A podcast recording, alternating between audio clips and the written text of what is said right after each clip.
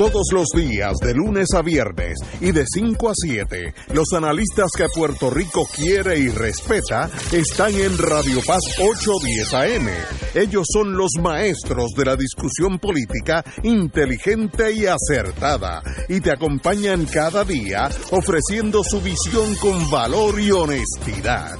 Fuego Cruzado con Ignacio Rivera, Néstor Duprey y Carlos Gallizá comienza ahora.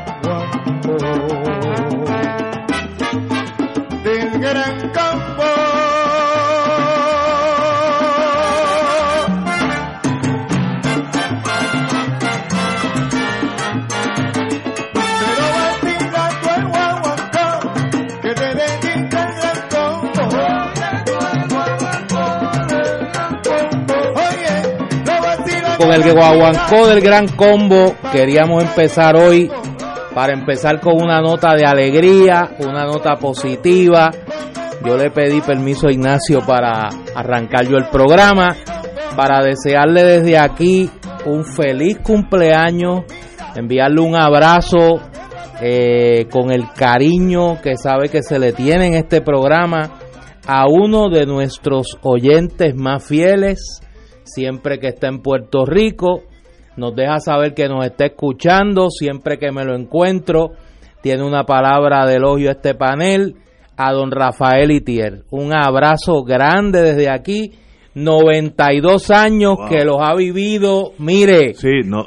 yo transo por la mitad de los 92 como los ha vivido eh, don Rafael Itier, un maestro, un amigo, un hermano, un hombre que se merece el cariño y el respeto de este pueblo, ha mantenido contra viento y marea, siempre llevando el nombre de Puerto Rico en alto y dándole orgullo al país con, como decimos aquí en este panel, de las pocas instituciones que funcionan en este país, el gran combo de Puerto Rico. Así que a don Rafael Itier, un abrazo desde aquí, eh, a sus hijas, saben que el cariño está ahí y mucha alegría, mucho, mucho cariño para don Rafa, para su esposa, para sus hijas, para esa gran familia y la familia extendida del Gran Combo de Puerto Rico. Feliz cumpleaños, Rafael Itiel. Marilu. Bueno, pues me han matado porque yo soy Cocola de la Mata y entonces qué mejor que empezar mi programa favorito con, con mi orquesta favorita, que es el Gran Combo. Pues no sabía que era hoy su cumpleaños, sí sabía que había cumplido años en estos días.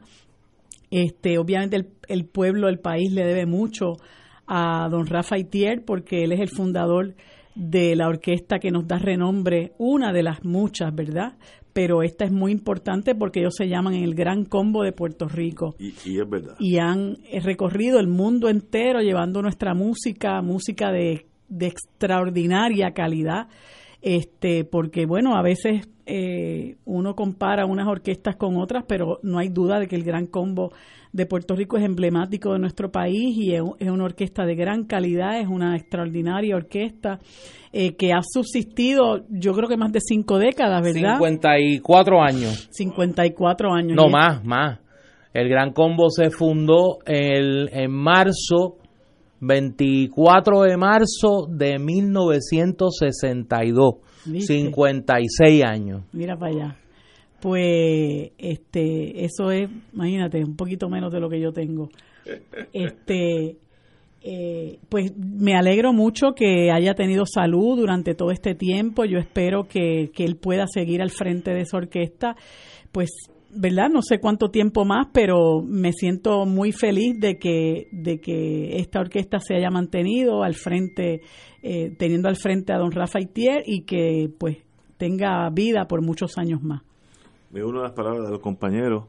Yo, que vengo de otro sesgo del mundo, sé que esta música y, y aquellos que nacimos con, ese, con el gran combo, pues sabemos lo hemos disfrutado mucho, pero yo lo he oído a música del Gran Combo en las cuatro esquinas del mundo, no solamente en el Caribe, eh, Suecia, eh, eh, Israel, no quiero cometer errores, Hong Kong, donde yo he estado y si uno se mete en los sitios adecuados, estoy usando la palabra cómodamente. Los lugares correctos. Correcto. Uno oye música nuestra y eso pues eh, quiere decir lo, internacional que fue el gran combo. Así que felicitaciones en su cumpleaños 92. Oye, y Rafael Itiel siempre está de buen humor.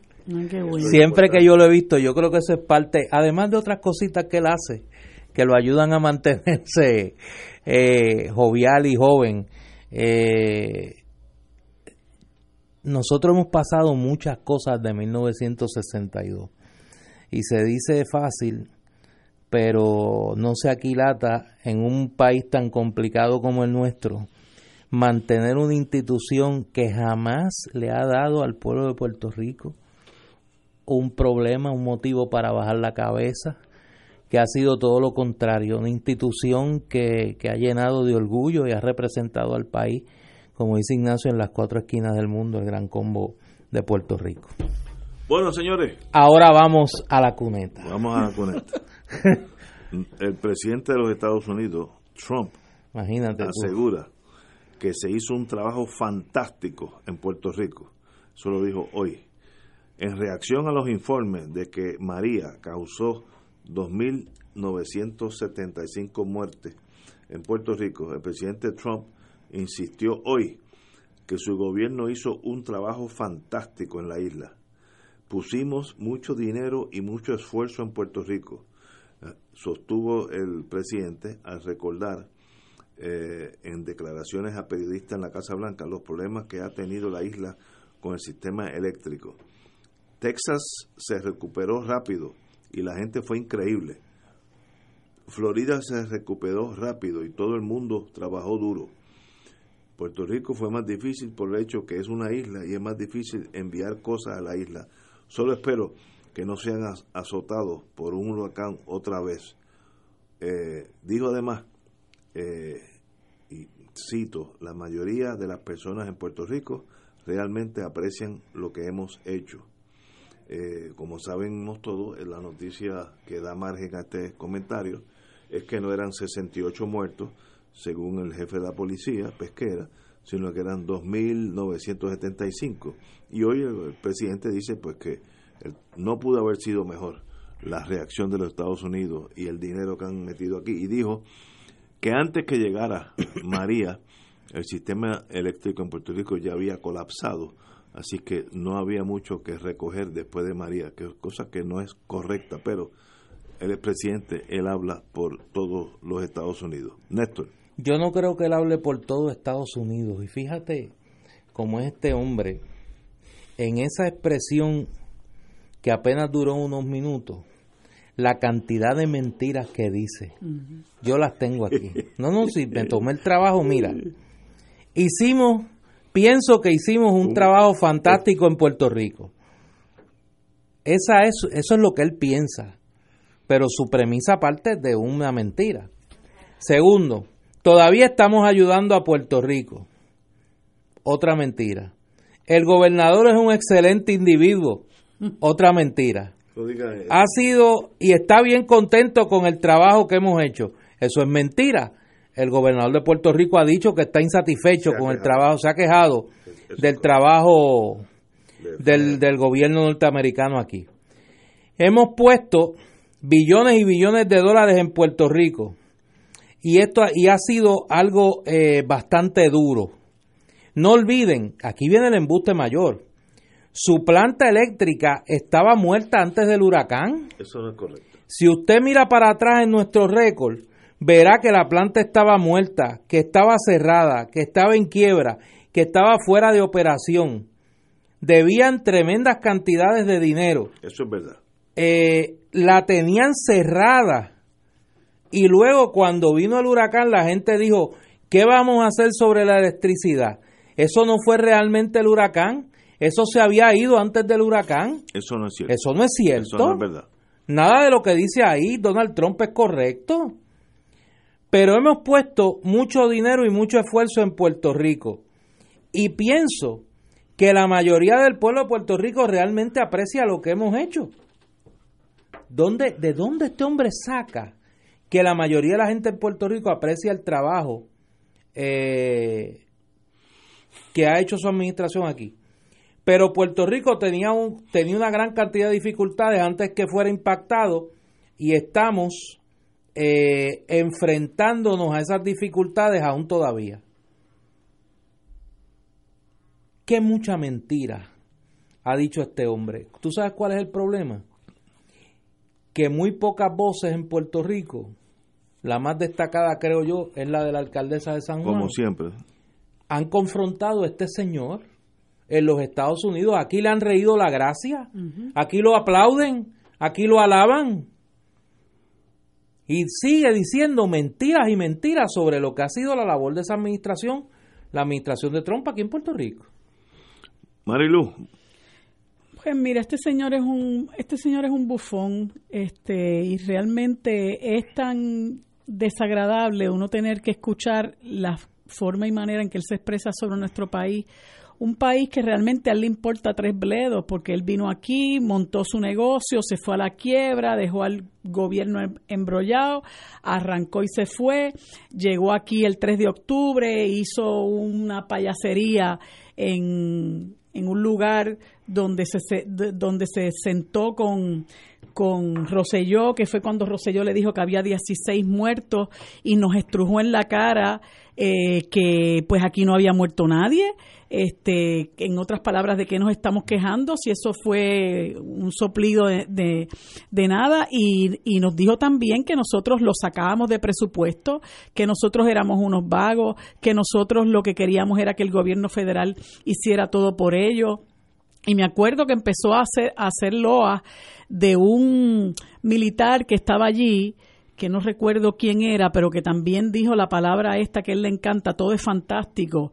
Eh, este señor es fantástico y este señor yo creo que no estuvo ni tres semanas más. Él a poco tiempo después arrancó y se fue, que era un, un individuo con, de esas cosas tú sabes, Ignacio, con un montón de galones en el hombro.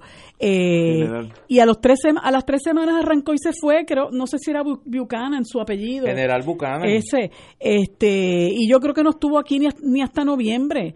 Y, y entonces después se mueve al Christian Chapel aquel en, en Guaynabo a, acabar de, barrer el piso con nosotros, este, con los vasallos del patio, los que fueron a reírle las gracias y entonces a tirarnos papel toalla, que yo todavía me avergüenza eh, que aquí haya haya gente eh, que haya se haya prestado para ese circo.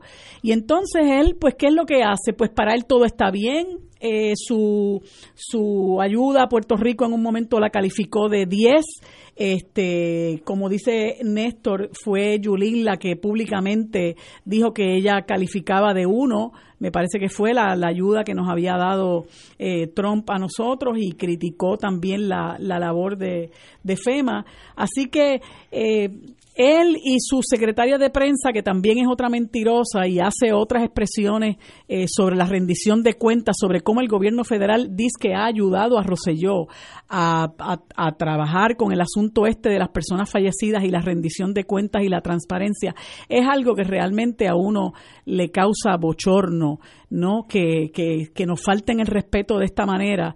Y yo realmente pues no sé qué más nosotros necesitamos para darnos cuenta de que eso que él plantea de que en Texas se recuperaron con relativa prontitud y que en, Florida, se, se, recuperaron con relativa prontitud y que aquí no, porque somos una isla, cuando ellos invaden un país a, a, miles de millas de distancia con la mayor tranquilidad, lo destruyen, lo construyen, lo vuelven y lo, y lo destruyen. Y entonces dice que porque somos una isla que estamos al sur de la Florida, eso les ha dado más problemas. O sea, es una falta de respeto contra otra y yo no sé qué más esperamos nosotros para realmente ponernos nuestro, sobre nuestros propios pies y, empezar a, a, expresar nuestra indignación. Tenemos que ir a una pausa, amigos, son las 5 y 17. Fuego Cruzado está contigo en todo Puerto Rico. ¿Cómo quiero odiarte? Sacarte de mi vida, pero es que no puedo porque ella sigues viva. Cántala, pero no guíes. Uno de cada tres de los que pierden la vida en nuestras carreteras es un conductor ebrio. No seas una estadística más. Guiar borracho es un crimen. Serás arrestado. Mensaje de la Comisión para la Seguridad en el Tránsito. Si te preocupa cómo vas a trabajar tu retiro y garantizar ese cheque mensual por el resto de tu vida, escúchanos en Planifica sin riesgo. Todos los jueves de 4 y 30 a 5 de la tarde te brindaremos las mejores herramientas del mercado, garantizando tu principal e intereses. Te esperamos por aquí, por Radio Paz 810 AM y por Radio Paz 810.com. Planifica sin riesgo.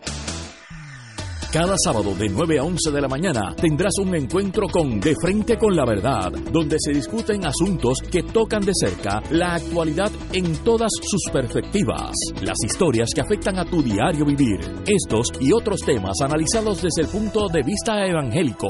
De Frente con la Verdad, todos los sábados de 9 a 11 de la mañana por Radio Paz 810 fanático del deporte, la mejor información y el mejor análisis lo escuchas los sábados a las 2 de la tarde por Impacto Deportivo con Javier Sabat y el más completo elenco en deportes por Radio Paz 810 AM y en las redes sociales Facebook Impacto Deportivo Radio PR Twitter e Instagram Impacto underscore Deport juntos, impactando el deporte nacional. Anímate, pues queremos invitarte a una experiencia única, a visitar la tierra donde nació, vivió, murió y resucitó nuestro Señor Jesús, que marcará, transformará y desatará un proceso de crecimiento espiritual. Anímate y ven a orar con las Sagradas Escrituras y a tener un encuentro personal con Jesucristo, pues no somos turistas, somos peregrinos. Podrás celebrar la Santa Misa en los santos lugares y el sacramento de la confesión. No te arrepentirás de ir, será del 25 de noviembre al 6 de diciembre diciembre del presente año. Los precios que te ofrecemos son con las tres comidas diarias incluidas y pasaje aéreo con sus impuestos. Para más información llama a los teléfonos 787-929-4070 y 787-755-8670. Director espiritual y coordinador Padre Danilo Martínez Duarte. Y ahora continúa Fuego Cruzado. El gobernador Rosselló reiteró hoy, esta mañana, su confianza en el secretario de Seguridad Pública Héctor Pesquera, pese a las críticas contra el funcionario en el manejo de los fallecimientos asociados a María. Desde ayer, cuando se conoció el estudio que encomendó el gobierno a la Universidad de George Washington, que estimó 2.975 versus 68 según Pesquera, las críticas contra Pesquera se intensificaron puesto que era el secretario a cargo de la tarea de identificar y contar los casos. Cito ahora, señor gobernador, Pesquera tiene mi confianza. Aquí hay una serie de señalamientos y críticas que yo acojo. Nuestro equipo de trabajo las acoge y asumimos la responsabilidad de poder corregirlas. Parte de ese proceso es esa eh, autoevaluación y yo sé que el secretario de Pesquera también está en la misma dirección. vale la cita. Eh, Roselló indicó que su administración ha adoptado una serie de cambios en los protocolos de emergencia para atender situaciones como la que vivió Puerto Rico en el Paso de María. Con el informe de George Washington University se acogieron unas, unas recomendaciones adicionales que serán canalizadas a través de la Comisión 920. Eh, hay que hablar después de la Comisión 920. Cito al gobernador nuevamente, aquí todo el mundo está en todo momento bajo evaluación. Por eso han podido ver una serie de cambios y yo he hecho que yo he hecho en la administración. Lo pertinente ahora es identificar los problemas y poder resolverlos y el compromiso de resolver los problemas va a pesar va a pesar significativamente si esa persona continúa en el gobierno o no. Eh, bueno, pero ahí estamos claros yo creo que no hay, no hay duda, hay varias teorías, que yo estoy básicamente en desacuerdo con todas, de por qué eh, la lealtad absolutamente sin límite del señor gobernador al señor Pesquera. Yo no tengo la menor idea de por qué, pero tampoco ninguna de las teorías que he oído, que es la llave para la Fiscalía Federal, que es el contacto con el FBI, que es el contacto con el gobierno federal. No creo ninguna de esas. Pero, I'm just another guy. Pero el gobernador, lo que sí es, intocable, es la lealtad absoluta de Roselló a Pesquera. Néstor. Hoy el gobernador, en esas expresiones que tú comentas, prefirió asumir la responsabilidad él, que la tiene porque él es el primer mandatario y es el supervisor inmediato de todos estos funcionarios. Pero realmente llama, llama a pregunta, y, creo que a falta de información, pues la especulación ha ido floreciendo, como tú muy bien dices, de por qué el gobernador, a pesar de todo, mantiene en su puesto a Héctor Pesquera cuando ya es obvio que no ha cumplido con las más mínimas responsabilidades de su trabajo. La ola criminal está disparada. Todas las dependencias que están bajo la sombrilla de Héctor Pesquera están en crisis. Ayer había una protesta del cuerpo de bomberos por las condiciones del, de, trabajo. de, los bomberos en Puerto Rico. en el Instituto de Ciencias Forenses renunció Antiero ayer la, subdirectora. la subdirectora interina y hoy el director que la llevaron allí a la cámara y se enfermó. De compareció allí y desde allí está enferma desde, después del papelón que hizo allí. yo hubiera estado enfermo también. El administrador el, el, de las lanchas el administrador se fue hoy renuncia. El administrador de transporte marítimo me imagino que la renuncia se llevó a Joe Candela a su ayudante eh del, del negocio de los furgones robados, ¿no? Eh, y ni hablar de la situación de la Agencia Estatal para el Manejo de Emergencia, que él creó el caos en esa dependencia. Y la policía, pues ahí está, el aumento en la criminalidad. Es decir, ¿cuál es la hoja de servicio de Héctor Pesquera que justifica mantenerlo en su puesto luego de ese informe tan demoledor a su manejo en la crisis de, del huracán María. Y Pesquera fue soez cuando se le cuestionaba. Él contestó a la prensa norteamericana que la lo que dijo la alcaldesa que era mucho más del 68 que era una irresponsabilidad que, era, un irresponsable voy a citarlo es bullshit exacto eh, eso lo dijo en la en la prensa de Estados Unidos a la radio eh, y eso pues un poco de humildad señor Pesquera usted no es el líder absoluto del mundo. Bueno, hoy dijo. No sé por qué. No, no, hoy dijo, no, no hace un mes, hoy, que ni una sola muerte tras el paso de María es responsabilidad de él. Ni una sola muerte. ¿Y de quién es? Bueno, prácticamente. De, nada. Prácticamente diciendo que la gente. Eh, eh, Mira, mira las cosas que dijo este individuo hoy en una entrevista con el amigo Rubén Sánchez, la colega de WKQ. No hay estudio para cuantificar la inversa.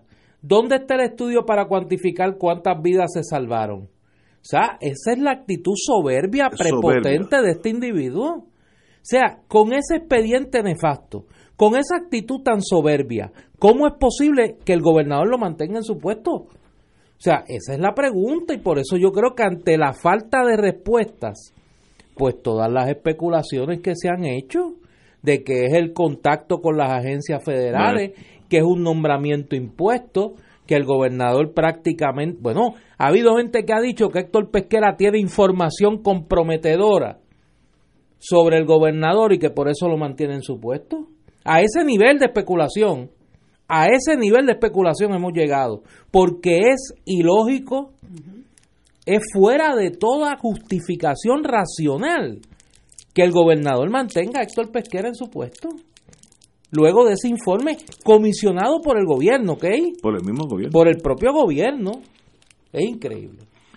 Marilu, vamos una, podemos ir una vamos a una pausa para no interrumpir a Marilu y luego regresamos a Fuego Cruzado. Esto es Fuego Cruzado por Radio Paz 810 AM. Diariamente en nuestra cocina algo delicioso se cuece en la olla. Se escucha el cortar de la cebolla y el triturar de los ajos. En Freshmart utilizamos ingredientes frescos sin aditivos ni preservativos. En el deli encontrarás la mejor variedad de desayunos, almuerzos y cenas, pizzas artesanales y más. Los mejores especiales de la semana para comer sano y sabroso. Explora la variedad de ofertas más saludables. Ven a Freshmart en Aguadilla, Caguas, Carolina, Condado, Guaynabo y Atorrey. Freshmart es para todos.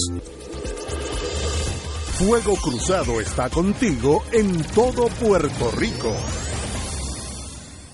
Dos tenores, una bohemia y tres pianos. Un junte sin igual de seis amigos, con las voces únicas y espectaculares de Juan Carlos Rodríguez, José Daniel Mojica y Tatiana Irizarri, acompañado por los maestros Aria Ponte, Daniela Santos y Ernesto Busigó. Y la participación especial de Julio Sáenz de la Maza, dirigidos por la imaginación de Gil René y la magia de las luces de Pamela López. Un espectáculo único en una sola función. 9 de septiembre, 8 de la noche, sala de festivales del Centro de Bellas Artes Ulisa Ferré. Profondos Fundación Puertorriqueña de Zarzuela y Opereta.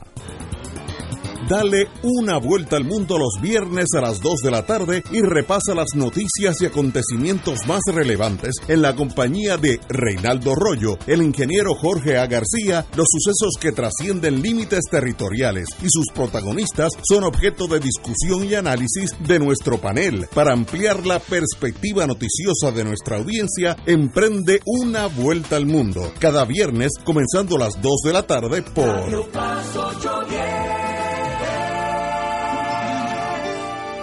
Puerto Rico celebra la solemnidad de Nuestra Señora, Madre de la Divina Providencia. Que todo el pueblo proclame que tú eres protectora y patrona de Borinquen. La Conferencia Episcopal de Puerto Rico invita a todo el pueblo católico a celebrar la fiesta de Nuestra Señora de la Providencia y la clausura del jubileo del Beato Carlos Manuel Rodríguez. Lunes 19 de noviembre, Coliseo Mario Quijote Morales en Guaynabo. La celebración comenzará a las 10 de la mañana. Las puertas abren desde las 8 de la mañana. Info 787-727-7373, extensión 1157.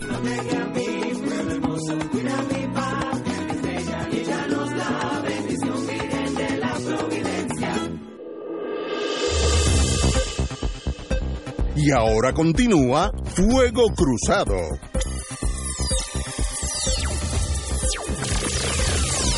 La noticia que salió hoy, que el señor gobernador, don Ricardo Rosselló, reitera su apoyo a la gestión de don Héctor Pesquera. Marilu Guzmán. Ay, Dios mío, qué difícil es uno entrarle estas cosas. Hablando ahorita de Trump, que es tan pesado, ¿no? Ese tema. Pues entonces ahora tenemos a este señor Pesquera, que la verdad que la gente no se explica, porque yo estaba escuchando incluso unas expresiones bien duras que hizo el presidente del Colegio de Médicos, que, bueno, se, es reconocido por su afiliación al PNP, y él estaba culpando eh, de la situación a Héctor Pesquera eh, y e hizo unas expresiones muy, muy duras. Y he escuchado legisladores del PNP decir de que Héctor Pesquera le está haciendo un grave daño a la figura de Roselló. Algo pasa, algo pasa de verdad, eh, que Roselló está dispuesto a hacerse harakiri por culpa de este señor, porque es como, como decía Néstor, todo lo que está bajo la encomienda de este señor está descabezado, en crisis, eh, inoperante, o sea, pero este señor es un desastre. Ahora, este endiosamiento, esta, esta, esta fanatismo con Héctor Pesquera comenzó con Luis Fortuño. Cuando Luis Fortuño lo trajo aquí y aquel señor, todo el mundo planteaba que no daba pie con bola. Entonces después eh, García Padilla lo heredó. Y aquello era una cosa que la gente no se explicaba por qué García Padilla se había quedado con una con un eh, superintendente que, que, lo había eh, nombrado Fortuño y García Padilla también era una cosa que veía luces por ese individuo. Traen lo traen ahora y no solamente lo traen y está al frente de la policía, está al frente de una sombría de seguridad y todo lo que está bajo su mando es un desastre sencillamente. Encima de eso, el individuo le habla al país con esta prepotencia, le dijo al, al, al país que Carmen Yulín, cuando ella eh, rebatió las el monto de las, de, las, de las muertes que estaba reclamando el gobierno, que se quedaron en 64. Ella fue una de las que dijo que eso no era cierto y que aquí la gente se estaba muriendo. Él le dijo irresponsable. Y a otros periodistas, hoy escuchaba yo a otro periodista en otro medio que decía que él en las conferencias de prensa le decía a los periodistas, tráiganme la evidencia de que realmente había más gente muriendo. Eh, y, y, lo, y para, la, para, para muestras, ¿verdad? O la tapa del pomo es que incluso en, las, en los medios informativos estadounidenses, donde ellos quieren lucir también. Este señor nos ha puesto a nosotros en vergüenza. Ayer, ayer mismo yo estaba viendo el programa de Anderson Cooper y había una joven de apellido Santiago, creo que ella es puertorriqueña, pero hace... Eh, eh, reportajes desde Puerto Rico y, creo que está eh, localizada en la Florida. Y ella estaba haciendo esta historia, ¿no? Sobre la, el, el, el, informe del Instituto Milken. Y, y, el George Washington University y hacía el recuento de cómo el gobierno había comenzado a hablar primero de los 66, después llegaba a los 34, después a los 48 y cómo se quedaron en el número de 64 de una manera contumaz y a pesar de que había otras instituciones que habían hecho otros estudios que revelaban que los muertos pues superaban por mucho esa cifra oficial. Así que bueno, para mí también es un misterio qué es lo que está pasando, eh, por qué es que el gobernador está dispuesto a poner eh, en jaque la poquita credibilidad que le queda por defender a este a este señor que, que, cuya ejecutoria ha sido nefasta para nuestro país. Es increíble. Yo, tengo un consejo y yo, el, señor Pesquera y yo comenzamos la vida juntos en ese mundo federal. Eh, yo, yo me apeé del bote hace mucho tiempo, él siguió y ha tenido una carrera muy triunfante en ese mundo. Pero, consejo de amigo, más humildad, menos prepotencia. Usted no es el dictador de Roma. Usted es un servidor público bajo la bandera americana y nadie tiene el poder que yo creo por sus gestos usted cree que usted tiene. Si el, si el gobierno tuviera que tomar una decisión, mire, el gobernador va por encima de usted. Eso yo ese tipo de personas, esos egos, se le hace bien difícil pensar que no es el dirigente del mundo y no lo es, ni lo va a ser y no es ni de Puerto Rico. Así que más humilde, más tranquilidad, sonría de vez en cuando. El, adversario, como están en la Guerra Fría, no hay que matarlos en las calles a bayonetazos. Ese tiempo ya pasó y usted se ha quedado ahí, es un dinosaurio de la Guerra Fría. Suave, somos todos hermanos, podemos pertenecer al partido que sea, nos queremos, nos amamos, nos ayudamos unos a otros usted no es el dictador de Roma eh, y, no tiene el poder que usted tiene, que usted cree que tiene. Pero si todo el mundo en el gobierno le da la apariencia que usted tiene el poder, pues entonces, aunque sea un poder ficticio, lo tiene dentro de la colonia pequeñita. Así que humildad, sonría, genere amigos para cosechar amistades, no siembre enemigos. Lo que usted le dijo a la señora alcaldesa cuando ella decía que eran muchos más, eh, ¿por qué ese insulto? Bullshit, ella no sabe lo que está hablando. ¿Por qué usted hace una cosa así? Eso demuestra que no tiene mucha eh, eh, altura emocional. Uno puede discrepar, eh, ella se pudo haber equivocado, pero esto no le da derecho a usted de destruirla. Si, si fuera por él, lo, hubieran ido a gestar y la, meten presa por discrepar. hay que darle un brinco adicional. Error de él. ¿Por qué con todo eso el gobernador lo mantiene en su puesto? Ahí yo estoy perdido. Eso yo lo mismo que, pasó con Ricardo Ramos, con el escándalo de Whitefish, hasta lo último, hasta lo último, lo estuvo defendiendo. La gente no se explicaba por qué razón lo seguía defendiendo. Luego de que explotó ese escándalo, lo que está pasando con Julia Keller, que este ha sido el desastre más grande de, de la alegada reforma educativa, lo que está pasando con las escuelas, con los cierres, escuelas convertidas en vertederos, el revolú con los maestros, eh, la organización del comienzo escolar, bueno, un desastre total. Y ella también tiene la, la, confianza del gobernador. Es una cosa que uno no se lo explica, francamente. Ajá.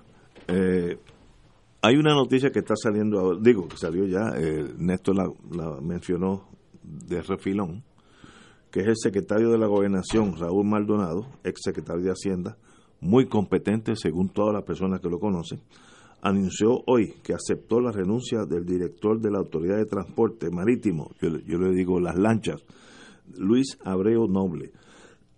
Este señor Abreu Noble, que también dirigía la Autoridad para el Transporte Integrado, presentó su renuncia por razones personales y fue efectiva ayer. Nadie puede decir una razón, diga la verdad, pero personales, razones de familia, quiero regresar a, a, mi hogar, ese tipo, que todas sabemos que es embuste. Cito al gobernador, agradezco el trabajo realizado por Abreu Noble durante su desempeño en ATM y ATI. Le, deseamos la mayor de los, el mayor de los éxitos en sus planes futuros, indicó el gobernador. Eh, el, subsecretario de Transportación y Obras Públicas, Juan Maldonado, asumirá los cargos vacantes. La semana pasada, el secretario de la gobernación informó que estaba investigando la circunstancia en que un vagón con suministro para las víctimas de María terminó en una finca privada de Carlos José Carlos San José Reyes, quien era ayudante de Abreu Noble. También en también en mayo el presidente de la Cámara de Representantes, Carlos Johnny Méndez, le pidió la renuncia a Ambreu Noble por el mal manejo de los servicios de lanchas de Vieques y Culebra. Vamos a mantener, vamos a mantener realizando el trabajo y dando el esfuerzo que tenemos que dar, dijo el funcionario en aquel entonces. Bueno, para Méndez la renuncia llegó tarde. Cito al señor presidente de la Cámara la realidad es que el servicio de transportación marítimo ha sufrido décadas de abandono, eso es totalmente correcto.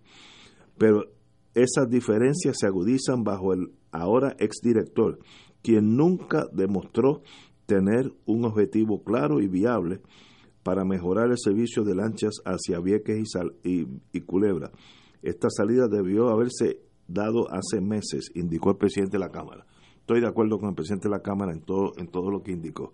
Pero tiene que ver con el furgón, algo Candela, o no sé cómo se llamaba el apodo, algo Candela. Candela, José Candela. José Candela, imagínate. Eh, los, furgones, y aunque no fuera por eso, el negocio de las lanchas estaba en el piso. Eh, yo no he visto desastre, desastre es la palabra, no hay otra forma. Y eso lleva décadas bajo la palabra desastre. ¿Qué se puede hacer para mejorar ese servicio, bueno, primero yo empezaría con la privatización, pero eso tal vez ahí están mis prejuicios. Pero Marilu, dime tú. Yo no creo en la privatización para mejorar los servicios esenciales, porque yo creo que los servicios esenciales deben estar en manos del Estado con el propósito de garantizar precisamente el servicio esencial. Tan pronto tú metes la mano al privatizador, ya tú sabes que ahí venimos a buscar la ganancia y esa ganancia se va a sacar del, de quienes utilizan ese servicio. Yo no creo que manejar eh, unas lanchas de, de Fajardo a Culebra, de Culebra a Fajardo, de Fajardo a Vieques y viceversa, o de Ceiba, si fuera de Ceiba.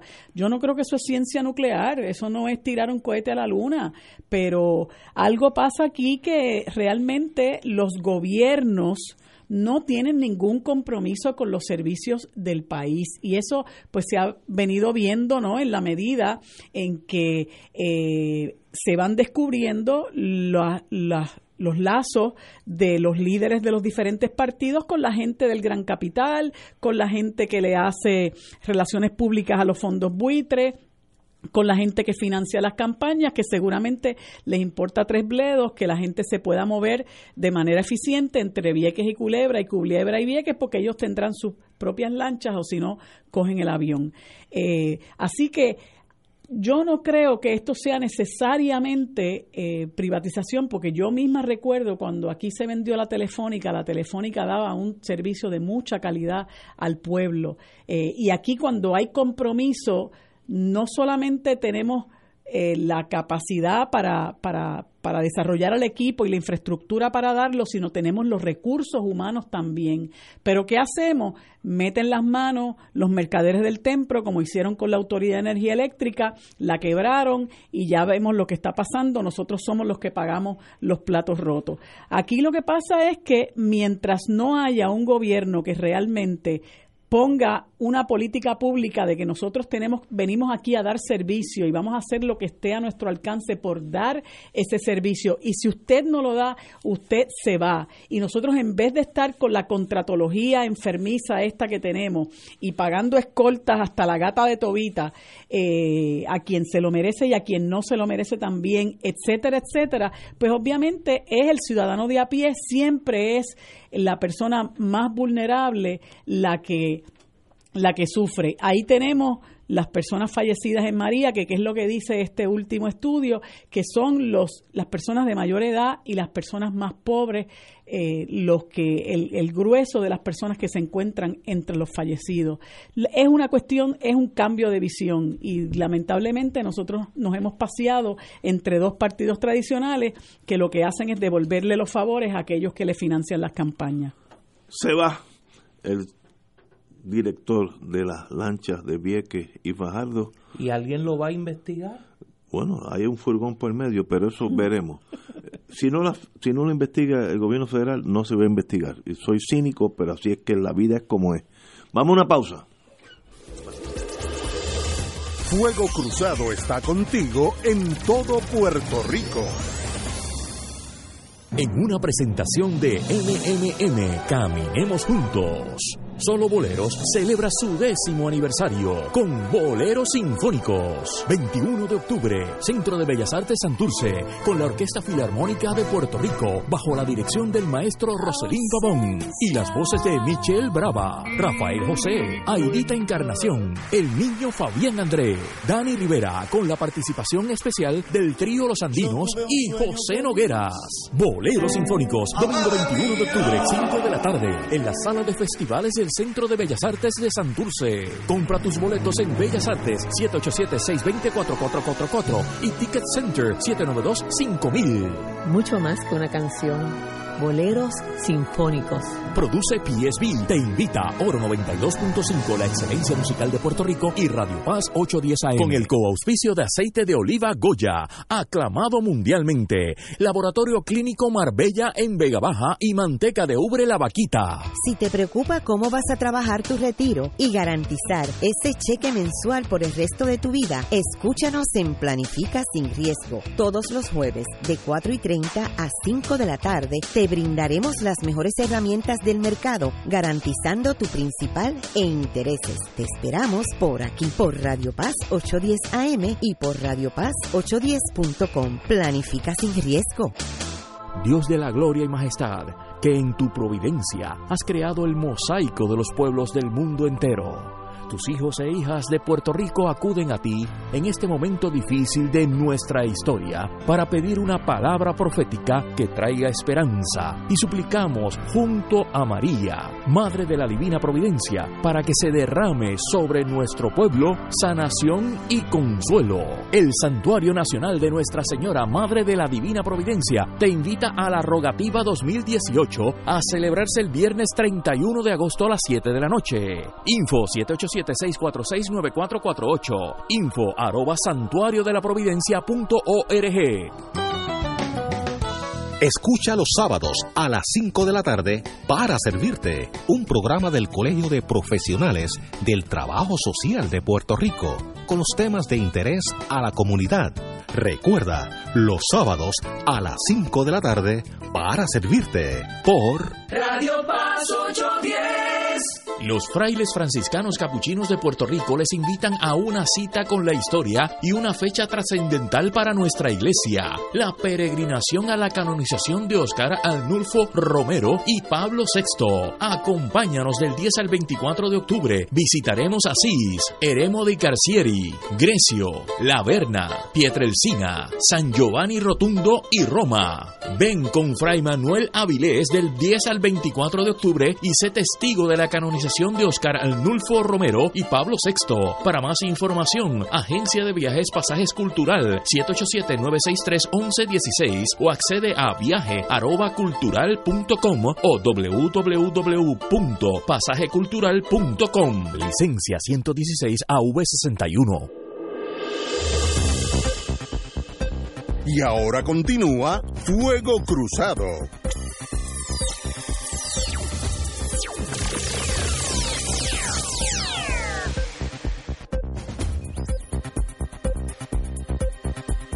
Regresamos, doctor, historia y otros menesteres. Diga usted. Eh, decía que esta salida eh, de este señor, el de la ATM, es una barbaridad porque utilizan el mismo la misma excusa de siempre de que pues me voy por razones familiares, razones personales. No hay, no hay ni inventiva para cuando inventarse este otra señor, cosa. cuando, cuando No, este nada. señor está cuestionado por eh, la participación de su ayudante, eh, Joe Candela, en todo lo que tiene que ver con el escándalo este de los furgones.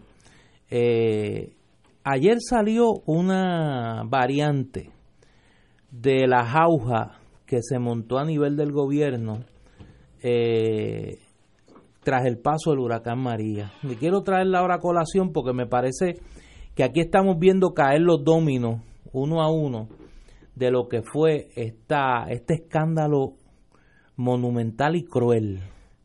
Monumental por la cantidad de dinero que parece y de artículos que se, que se robaron vulgarmente en, tras el paso del huracán María. Y segundo, cruel, porque estamos hablando de ayuda que no llegó a la gente que la necesitaba. Que le iba la vida o la muerte. Ayer se denunció en el programa Jay y sus rayos X del amigo Jay Fonseca y su equipo de trabajo, eh, eh, Tatiana Collazo, eh, tuvo un reportaje donde hablaba de cómo en la Autoridad de Energía Eléctrica se repartieron los trabajos especiales entre los propios empleados de la autoridad y cómo en la Comisión Estatal de Elecciones se repartieron eh, equipo y ayuda que iba dirigida a los damnificados de María, empleados de la Comisión Estatal de Elecciones.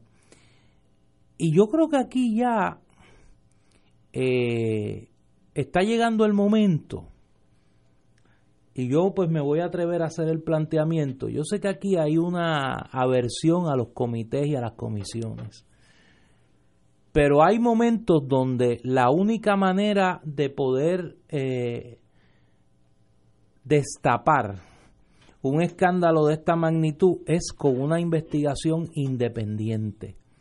Yo creo que aquí hay que abogar desde la sociedad civil puertorriqueña por una investigación independiente sobre la respuesta gubernamental al paso del huracán María. porque aquí no solo ya estamos hablando de la posibilidad de la comisión de negligencia criminal por parte de funcionarios del gobierno, sino la puesta en marcha y encubrimiento de varios mecanismos de robo, sí, robo de dinero, de empleos, de artículos, de contratos relacionados a la emergencia luego del paso del huracán María. Si nosotros tomamos todos los pequeños escándalos, Whitefish, eh, Cobra, eh, el COE, el COE Entertainment Center, eh, Tu Hogar Renace, los furgones, y seguimos atando los cabos, las plantas en la Guardia Nacional. Aquí estamos hablando de ya siete, ocho esquemas diferentes de robo de dinero, de artículos orquestados y encubiertos desde el gobierno mismo de Puerto Rico de lo que se lo que se le dio al país luego del paso del huracán María ni hablar de los señalamientos que se han hecho en el caso de los muertos. Esta investigación no puede quedar en... ¿Quién va a investigar? Wanda Vázquez, en el, en el Departamento de Justicia. Pequera. No, no, no. Nidia Coto vive en el panel del FEI. Zulma Rosario en ética gubernamental. La Cámara de Representantes que ahora mismo tiene un escándalo de empleados fantasma. El Senado de Puerto Rico. ¿Quién va a investigar? El gobierno federal, que está señalado también. Trump, que dice que ha sido maravillosa eh, la política de su administración y que aquí tuvimos un secretario del Interior, Ryan Sinke, que fue intermediario para un contrato, el contrato de Whitefish, o se nos olvidó que él le proveyó los aviones a los ejecutivos de Whitefish para que pudieran venir a Puerto Rico a negociar su contrato. Se nos olvidó que quien orquesta a Tu Hogar Renace es un hombre que el Senado de los Estados Unidos rechazó como subdirector de FEMA de Trump por corrupto. De eso es lo que estamos hablando. Es uno de los escándalos más graves, como decían antes, bajo la bandera americana. Hmm. Y yo creo que esto alguien lo tiene que investigar. Yo confío que si en las elecciones de noviembre, porque es la única esperanza que me queda, el Partido Demócrata obtiene el control del Congreso de los Estados Unidos, se ponga en marcha, primero se le pida al Congreso y se ponga en marcha una investigación congresional sobre esta barbaridad, porque estamos hablando de un escándalo sin precedentes en la historia, por lo menos reciente, de los Estados Unidos y su participación, y ni hablar del gobierno de Puerto Rico, en términos de la pérdida de vidas, el robo de dinero, el robo descarado de dinero y de equipo, de ayuda dirigida a los damnificados del huracán María. Y repito, dejo fuera las muertes y la negligencia criminal que se pudo haber cometido por funcionarios del gobierno de Puerto Rico sobre los muertos de María. Doña Marilu. Mira, con el asunto del huracán María nada más, realmente es para uno estremecerse, porque no bien pasó el huracán cuando la gente estaba esperando desesperada que se hicieran las gestiones para ponerle para ponernos luz, que es un servicio esencial y que es un servicio que necesita mucha gente que depende de los respiradores, de las máquinas de oxígeno, de las neveras para poder guardar sus medicamentos, etcétera, etcétera, porque los que no tenemos esas necesidades, bueno, nos bandeamos, pero los que realmente necesitan ese, ese servicio como un asunto esencial de verdad para la subsistencia propia o de algún miembro de la familia, mientras esperábamos pacientemente porque nos pusieran la luz, había un grupo de mequetrefes que se estaban dando a la tarea de chanchullar el contrato de Whitefish. Y pueden haber pasado unos 30, 40 días y nosotros esperando pacientemente en la creencia de que realmente aquí esto se estaba moviendo. Y ellos estaban muy tranquilos, chanchullando ese contrato para ver quién iba a guisar de, y de dónde, ¿no? Eh, y eso se quedó tan tranquilo, nos dijeron en la cara que en diciembre el 95% de los abonados ya tendría luz y hasta, el, hasta hace poco se dijo que la última familia, familia tenía luz casi a 11 meses del huracán. De ahí del asunto de la de la de, de, Whitefish, entonces brincamos al asunto de la gente fallecida y todo este escándalo y esta vergüenza por la que nos ha hecho pasar el gobierno, particularmente bajo las manos de Héctor Pesquera. Y cuánta gente eh, precisamente por ese chanchullo, por esa indolencia, por esa negligencia criminal que yo digo que raya en la maldad, porque la verdad que hay que ser bien malo para usted saber que hay un pueblo en necesidad, un pueblo desesperado, un pueblo donde casi el 50% en aquel entonces, porque hoy ya lo superamos, pero en aquel entonces éramos un 47% de gente viviendo en pobreza. Y esa gente que vivía en pobreza era la gente más necesitada de tener la luz, era la gente más necesitada de tener un techo. Todavía aquí hay pueblos como es, lo es Naranjito, que tiene más de 100 familias con techos de lona. Y eso es de los poquitos que puedo mencionar. Entonces, tenemos el escándalo de la gente que fallece gracias a la indolencia y a la negligencia criminal de Héctor Pesquera y la gente que lo acompaña. Ahí tenemos el escándalo de la gente del, del negociado de, de, del negociado de ciencia forense. Y entonces ahora para acabar de completar, se roban los furgones.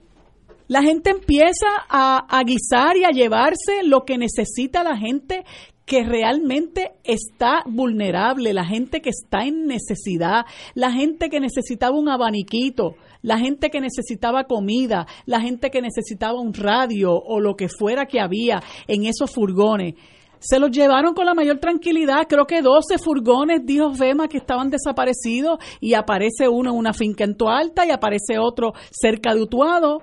Y entonces, ¿qué es lo que dice el gobernador? Bueno, lo que hay que hacer es de entregar los suministros que estén, que estén, eh, que estén buenos. Eso es lo que nos dice el gobernador a nosotros. O sea, ¿cómo es que nosotros estamos viviendo con esta gente tan indolente que tiene es que viven unas vidas paralelas porque todo el mundo recordará lo que estaba pasando con nosotros los ciudadanos de a pie eh, y ellos en el Co-Entertainment Center de los más tranquilos y los más felices comiendo, durmiendo bien, en aire acondicionado, este, pues todos ellos bien gracias. Y, y de hecho en la Navidad una de las primeras personas que hizo un encendido fue el gobernador, el encendido de Navidad, cuando había aquí había eh, decenas de pueblos todavía sin luz. O sea, esto es realmente bochornoso. Y a mí me da, realmente me da pena que nosotros no tengamos unos mecanismos eh, para de alguna manera salir de un gobierno que es un gobierno criminal, que es un gobierno que utiliza, no solamente se ha servido de la, se ha servido de la crisis, sino que demuestra que le importa nada la desdicha por la que nosotros estamos pasando. Y no hablemos lo que está pasando en otros renglones de, de nuestro país que no están directamente eh, ligados con lo de con lo de María porque con lo de la crisis ocasionada por el huracán nada más realmente ellos han demostrado de lo que están hechos. Esto es una gente que les importa tres pepinos el país y que hay tienen mucha maldad. Y y yo no sé realmente qué va a ser de nosotros de aquí al 2020, pero si no nos, nos ponemos las pilas, eh, poco, poco, eh, poco nos va a quedar para el 2020. Vamos a una pausa, son las 6 de la tarde. Fuego Cruzado está contigo en todo Puerto Rico.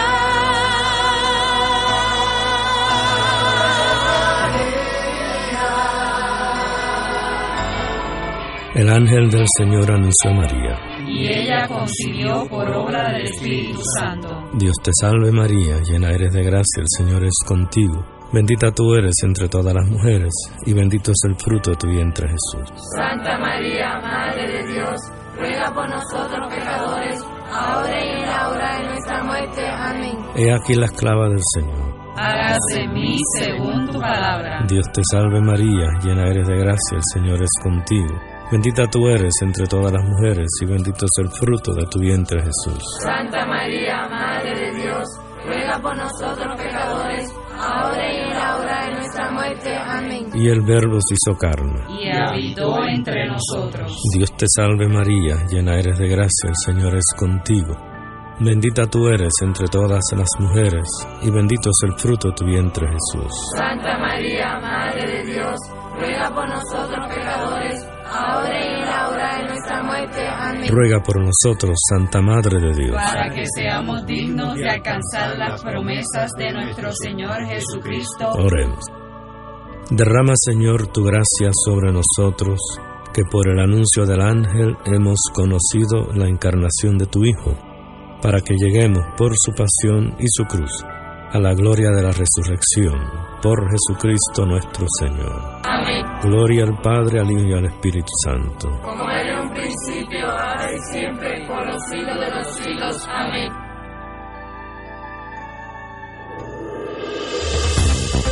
Aquí la llama se enciende cada tarde a las 5 porque escuchas Radio Paz 810 AM, WKBM San Juan y retransmite en diferido WOROFM Corozal San Juan, la Casa de Fuego Cruzado, el programa de más credibilidad en la radio puertorriqueña.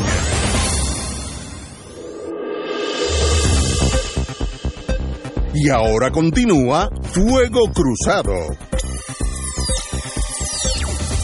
Uno de mis temas, además de las lanchas de Vieques y Culebra, Que de hecho hay varias peticiones que he recibido eh, del bufete extendido que te nominemos para director de la ATM. yo Que te nombren digo, zar de las y, lanchas y de Puerto yo no Rico. soy eh, dado a tener un ego inflado, pero yo te aseguro, solo con 10 personas corro que sí. mejor que todo esa Digo, pero ahora te doy un... Solo. Pero que te nombren así como Colón, almirante de la No, Armada no, Océano. a- de la flota. O sea, de la flota No, completa. sí. Comodoro, una cosa Sí, sí, no, este, no, completo. grande, Y, y- y eso no es tan difícil. con pero- bicornio. No, y una Con espada. bicornio y espada, no, sí, espada, sí. No, no, yo me voy completo. Sí, sí. Ahora, correrían a tiempo y saldrían a tiempo y serían... Costaría un poquito más, es lo único que te puedo decir. Bueno, pero otro tema de mi vida que siempre lo he criticado aquí porque es una enfermedad social de los bien altos, es la escoltitis. Por razones de la pequeñez de nuestra sociedad, el que tiene escolta en esta sociedad tiene como, según él, eh, mayor injerencia, mayor prestigio en este país. No son escoltas, son más bien ayudantes. Escoltas aquellos que hemos estado en ese mundo, sabemos que esto es un paquete, pero son ayudantes y a quien le amarga un dulce, van a buscar el, el- el café por usted, en antaño iban a comprar helado a Ponce, eh, las escoltas son más bien ayudantes pero consumen mucho dinero y en este momento de esta crisis eso es un vicio que hay que detener. No es fácil porque los que tienen que tomar la decisión, que son los de arriba, son los que se benefician de estas escoltas. Un bochorno nacional, lo estoy diciendo hace 10 años. Néstor. Hoy el periódico El Vocero, en una muestra de buen periodismo, pero con el efecto de, agriarnos la existencia a todos los puertorriqueños, publica una nota de la pluma de don Miguel Rivera Puig, destacadísimo periodista del periódico El Vocero en el área policiaca, donde revela que el gobierno de Puerto Rico eh, pagó de julio del 2017 a abril del 2018 2.908.177 dólares 94 centavos para el pago de horas extras de las escoltas de los 20 funcionarios a los que se les reconoce que necesitan seguridad. En el caso de los eh, exgobernadores, vamos a empezar por el gobernador. A la escolta del gobernador le pagaron 938 mil 533 dólares con 29 centavos por concepto de horas extras. Eh, en el caso de Héctor Pesquera, eh, perdón, en el caso del gobernador, entre enero a diciembre de 2017 el gasto fue en total de 610.548 dólares, 544 dólares 64 centavos. Y entonces lo curioso es, ¿quiénes son los que tienen escolta?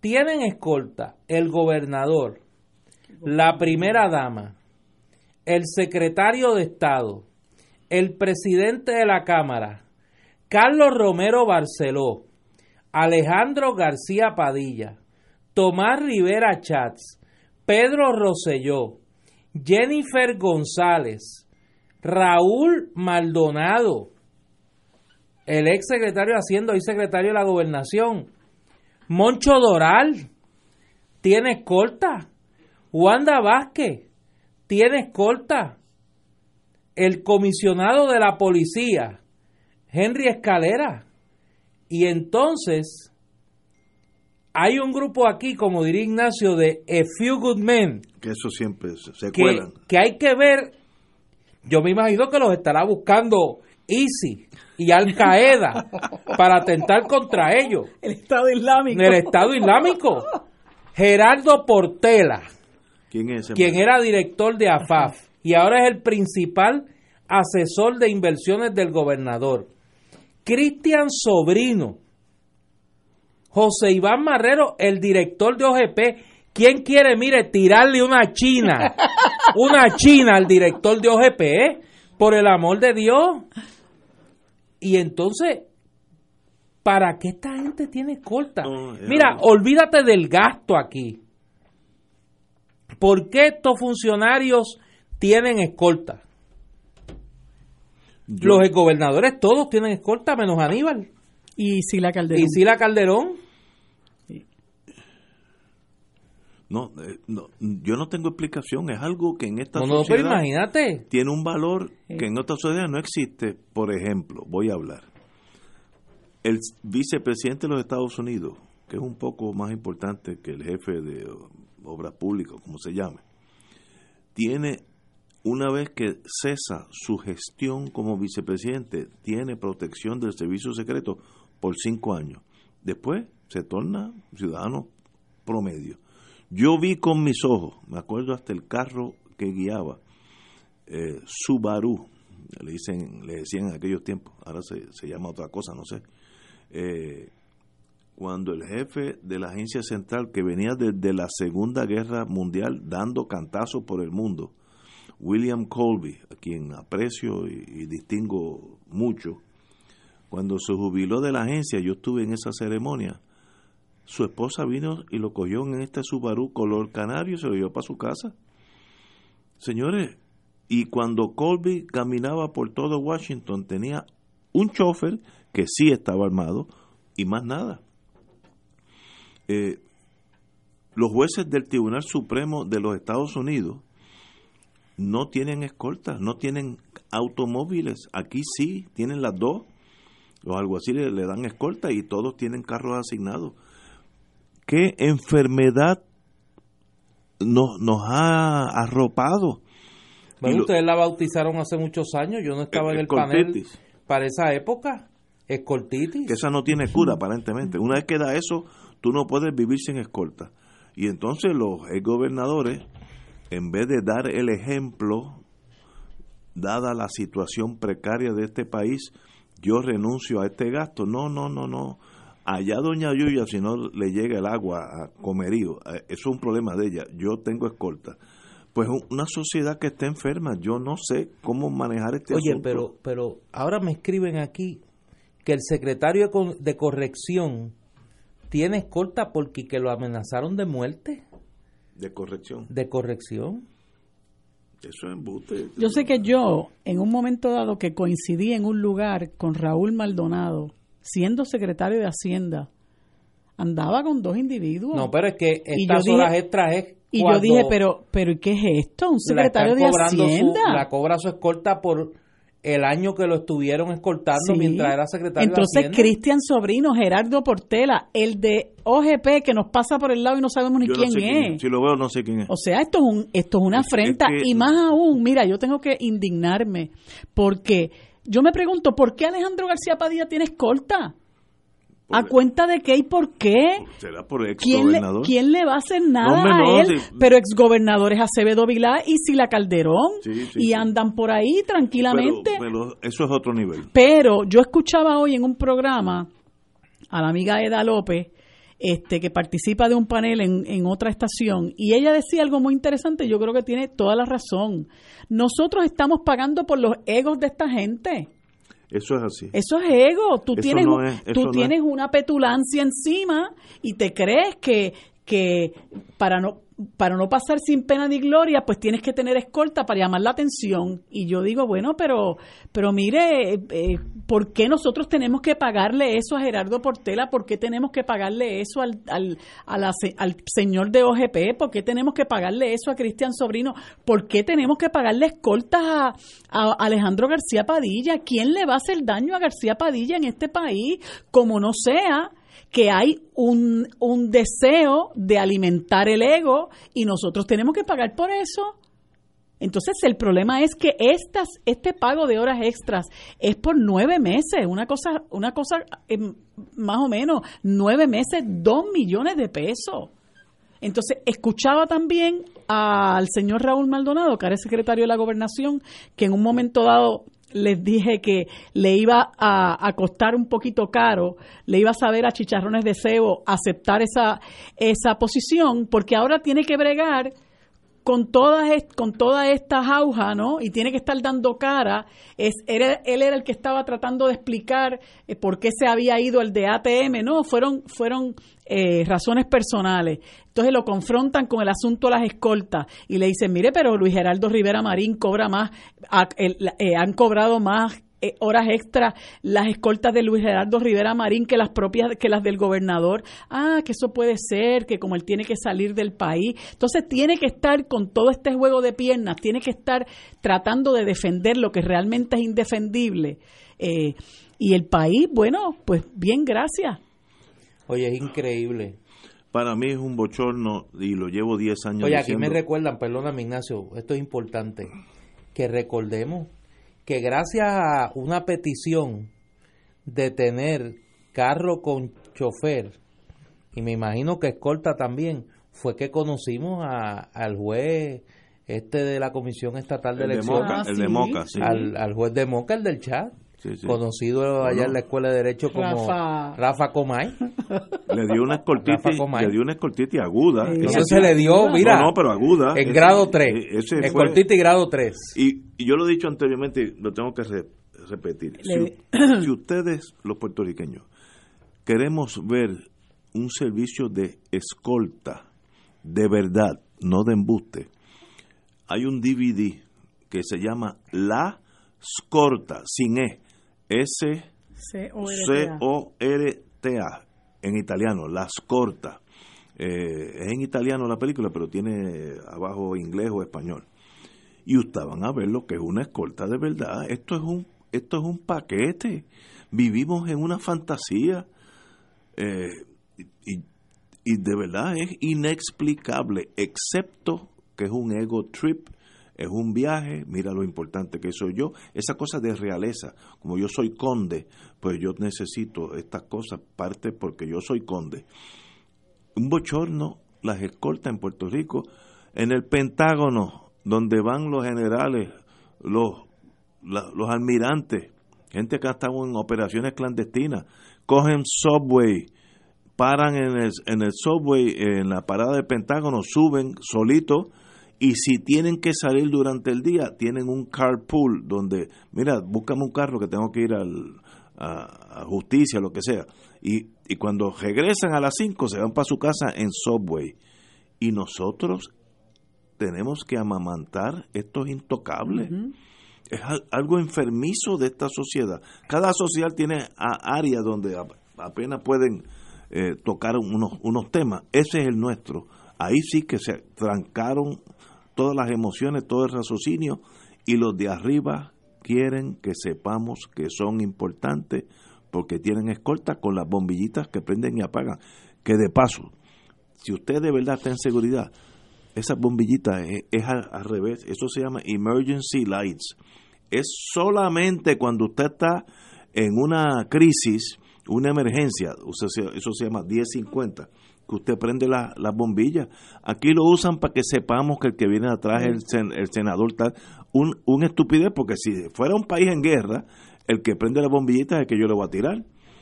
En Israel, donde hay, hay un, a veces un poco más de enemistad que aquí, eh, entre unos y otros, los carros de la policía, del Shin Bet, no usan, no usan luces a menos que haya problemas. Ese es el- las escoltas de verdad, esto es un paquete social que demuestra lo, lo, lo pequeños que son muchos de nuestros Oye, líderes. y en la lista hay que añadir que la paga el pueblo de Puerto Rico también. Por el, porque recordemos que el presupuesto de la Junta de Control Fiscal sale del pueblo de Puerto Rico. José Carrión Tres Palitos tiene escolta también. se debe estar caminando en un tanque por ahí, tú sabes. Oye, hay una información sobre el tema de los furgones. Vamos, Cuando vamos- vengamos a la pausa, pausa, tenemos algo de eso. Vamos a una pausa. Fuego Cruzado está contigo en todo Puerto Rico. Si te preocupa cómo vas a trabajar tu retiro y garantizar ese cheque mensual por el resto de tu vida, escúchanos en Planifica sin riesgo. Todos los jueves de 4 y 30 a 5 de la tarde te brindaremos las mejores herramientas del mercado, garantizando tu principal e intereses. Te esperamos por aquí, por Radio Paz 810 AM y por Radio Paz 810.com. Planifica sin riesgo. Dale una vuelta al mundo los viernes a las 2 de la tarde y repasa las noticias y acontecimientos más relevantes en la compañía de Reinaldo Rollo, el ingeniero Jorge A. García, los sucesos que trascienden límites territoriales y sus protagonistas son objeto de discusión y análisis de nuestro panel. Para ampliar la perspectiva noticiosa de nuestra audiencia, emprende una vuelta al mundo. Cada viernes, comenzando a las 2 de la tarde por...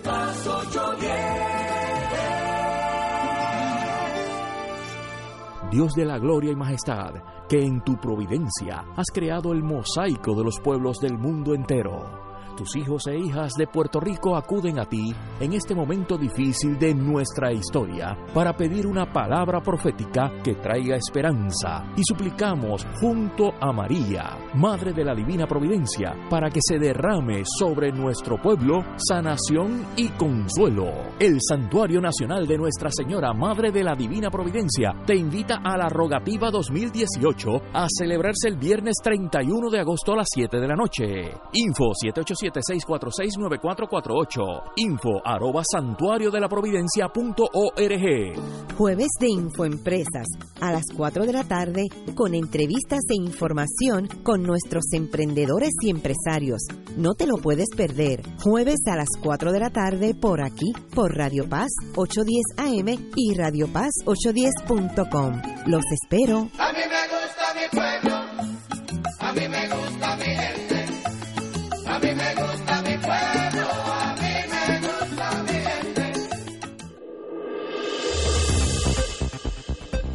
Y ahora continúa Fuego Cruzado.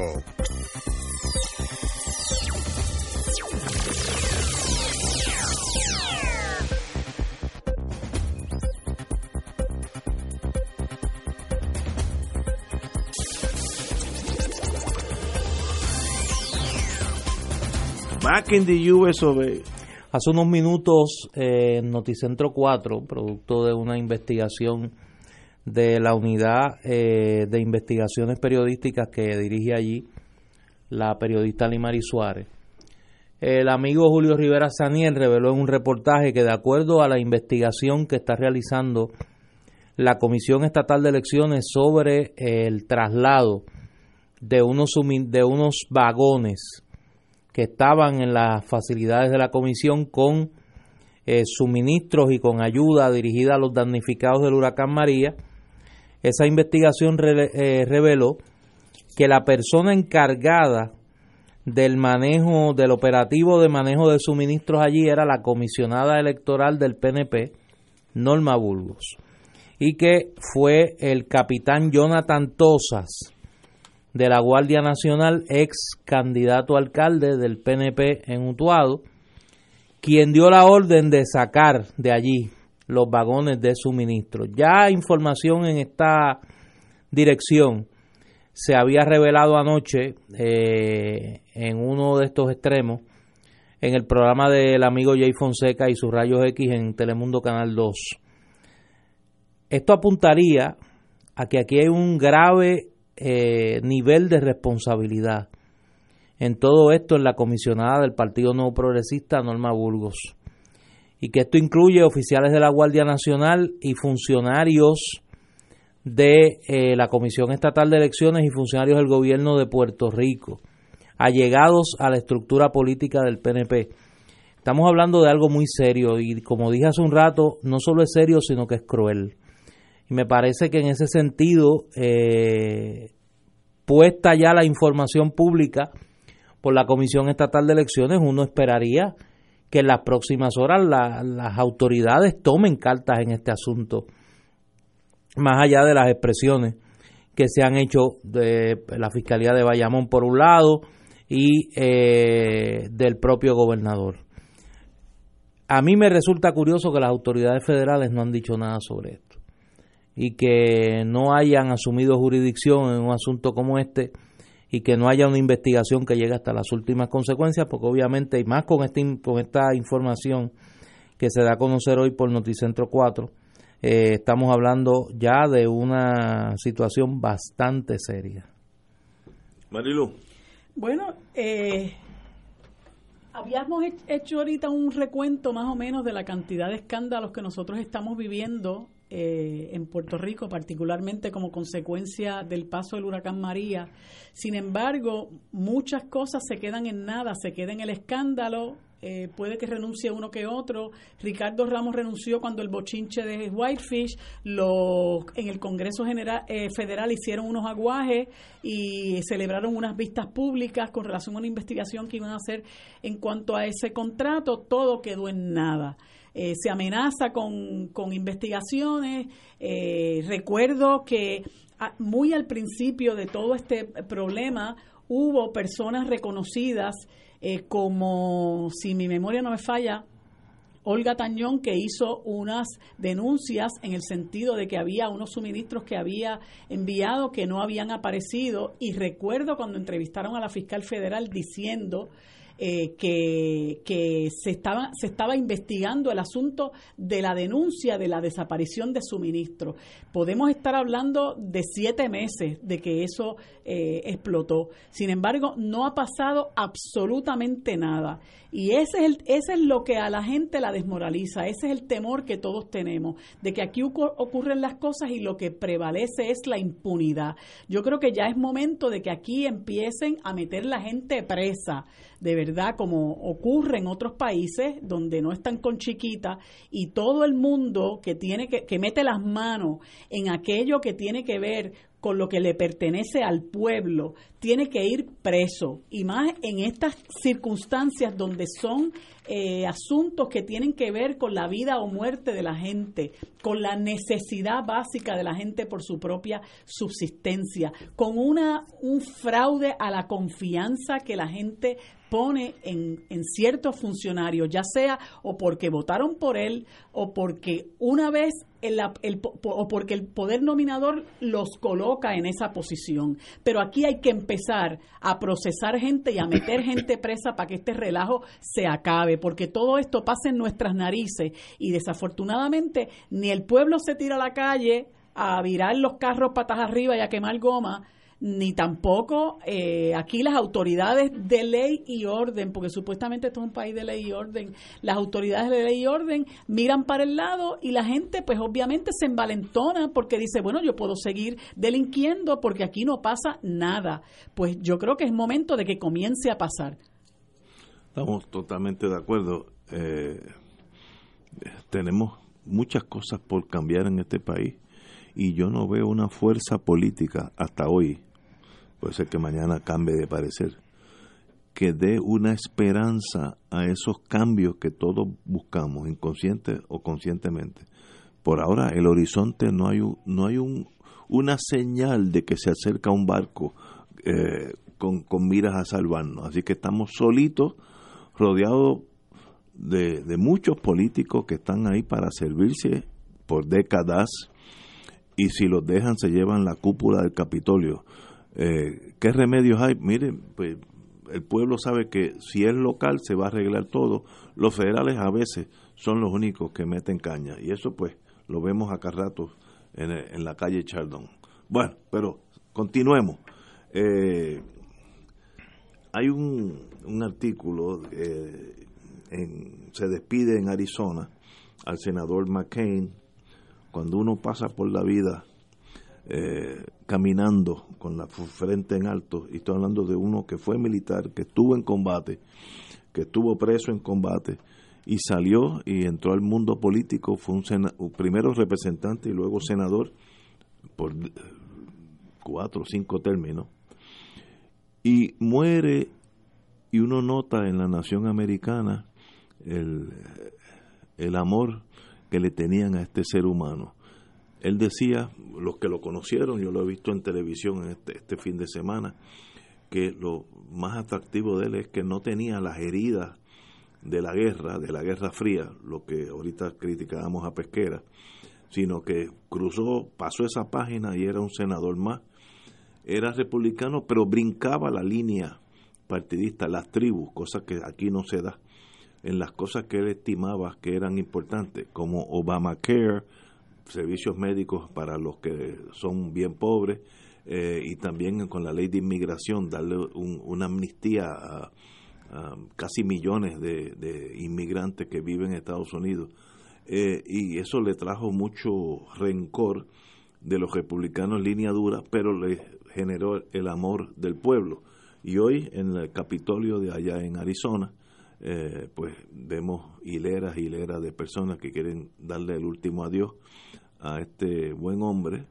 Eh, él decía que tenía una, que él era más, más, estoy pensando en inglés, que era más funny, como se llama es funny? Este, que era más eh, gracioso. Era más gracioso que Charlie Chaplin porque tenía un buen humor y hacía reír mucho a los senadores en ese mundo de Washington de gente seria.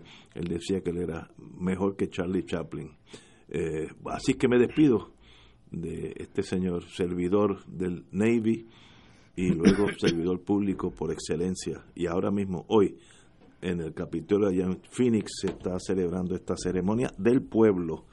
Eh, los vejigantes pues tuvieron ya su su ceremonia, pero ahora ahora es el pueblo que para mí es lo No, y en los próximos días va a Washington a la ceremonia de Estado eh, en la rotonda del Capitolio y va a ser enterrado, va a tener su servicio religioso en la Catedral Nacional eh, y luego va a ser enterrado en, en Anápolis, en el cementerio de la Marina de los Estados Unidos. está la, la,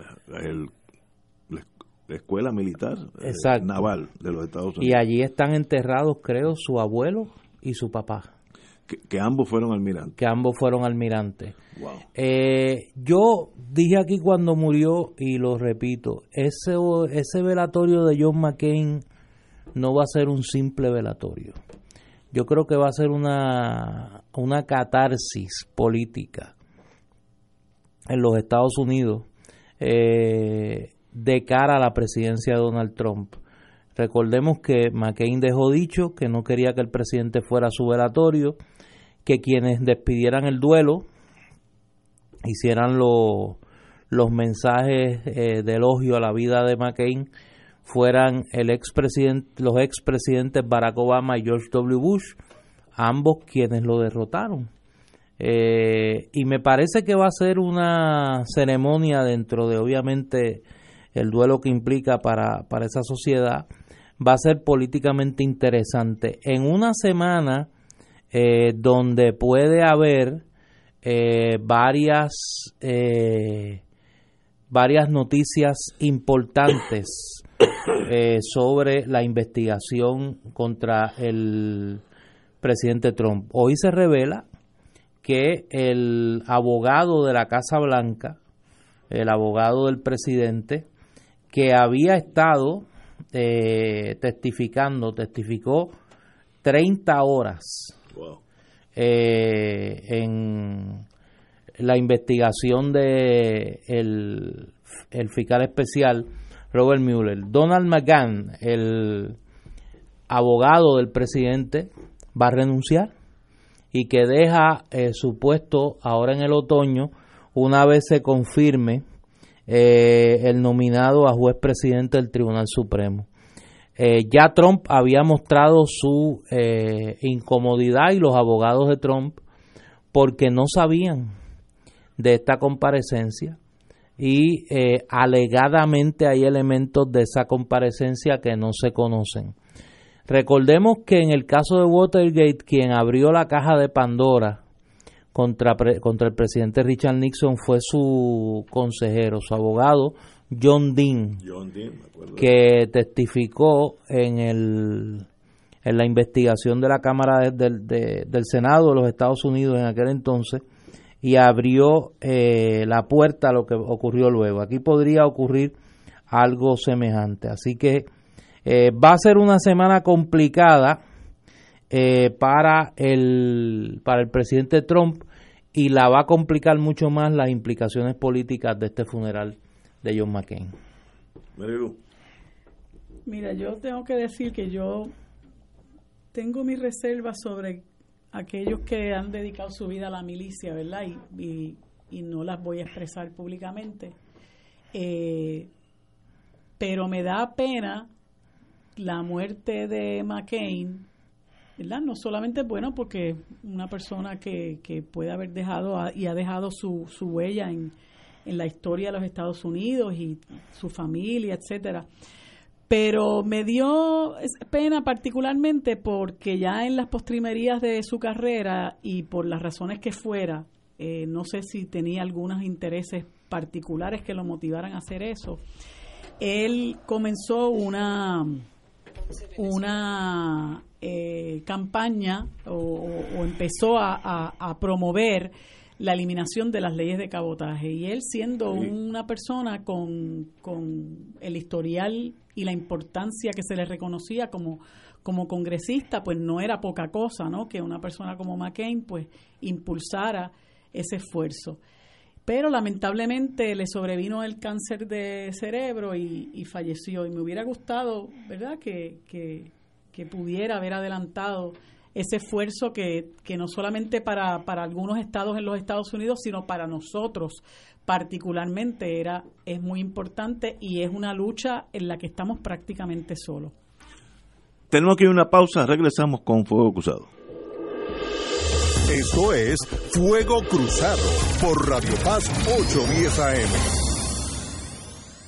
Diariamente en nuestra cocina algo delicioso se cuece en la olla. Se escucha el cortar de la cebolla y el triturar de los ajos. En Freshmart utilizamos ingredientes frescos sin aditivos ni preservativos. En el deli encontrarás la mejor variedad de desayunos, almuerzos y cenas, pizzas artesanales y más. Los mejores especiales de la semana para comer sano y sabroso. Explora la variedad de ofertas más saludables. Ven a Freshmart en Aguadilla, Caguas, Carolina, Condado, Guaynabo y Atorrey. Freshmart es para todos.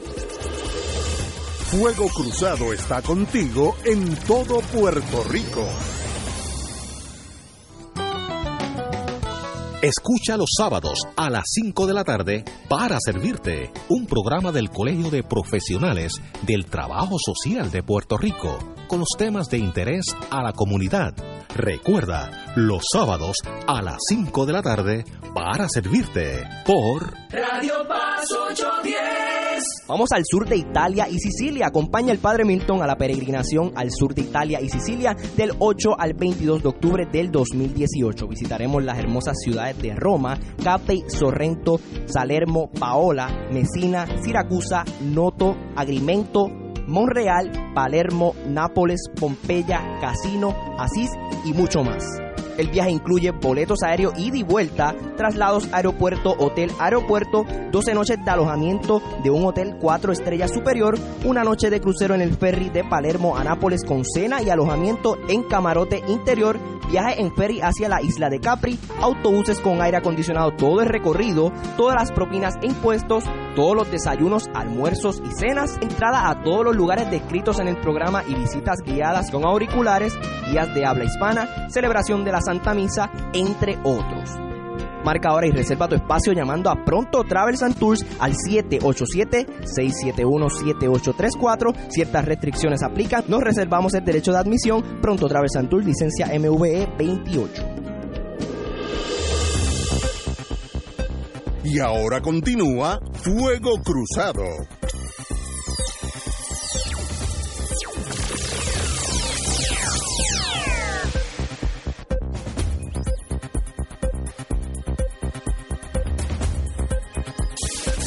Regresamos, Boys and Girls de Fuego Cruzado. Oye, para recordarle a las amigas y amigos Radio Escucha que el, este jueves, eh, mañana, a las 7 de la noche, es el estreno, es la gala premier en la zona centro-oriental del documental Filiberto eh, de nuestro querido amigo Freddy Marrero y que trata sobre la vida de Filiberto Ojeda Ríos. Mañana la gala premier es a las 7 de la noche. El viernes la eh, tanda, diríamos allá en Cabo, es a las 7 de la noche. Y el sábado hay tandas a las 4 de la tarde, a las 7 de la noche y el domingo a las 4 de la tarde. Esto es en el C3 Tech, eh, en la avenida Gautier Benítez en Cagua, el estreno para todas las amigas y amigos de la zona centro-oriental de la película Filiberto. Mira, y mañana a las 7 de la noche también hay un conversatorio en el conservatorio con un grupo de mujeres ahí interesantes. Oiga, usted está ahí. Así es. Ah, Usted ¿verdad? está ¿verdad? ahí Sí, sí, usted Y- en esa conspiración. Y quería pues a- extenderle una invitación a las personas que nos escuchan para que se den cita mañana allí en el Conservatorio de Música de Miramar, que obviamente es una actividad que anualmente hace el periódico Claridad para recaudar fondos para que el periódico Claridad continúe eh, operando, ¿verdad? Y nos, que- nos continúe sirviendo como hasta ahora. Así que yo, como no puedo ir mañana a lo de Filiberto, voy el sábado. Eso es mañana en el Conservatorio de Música en en Miramar. En Miramar.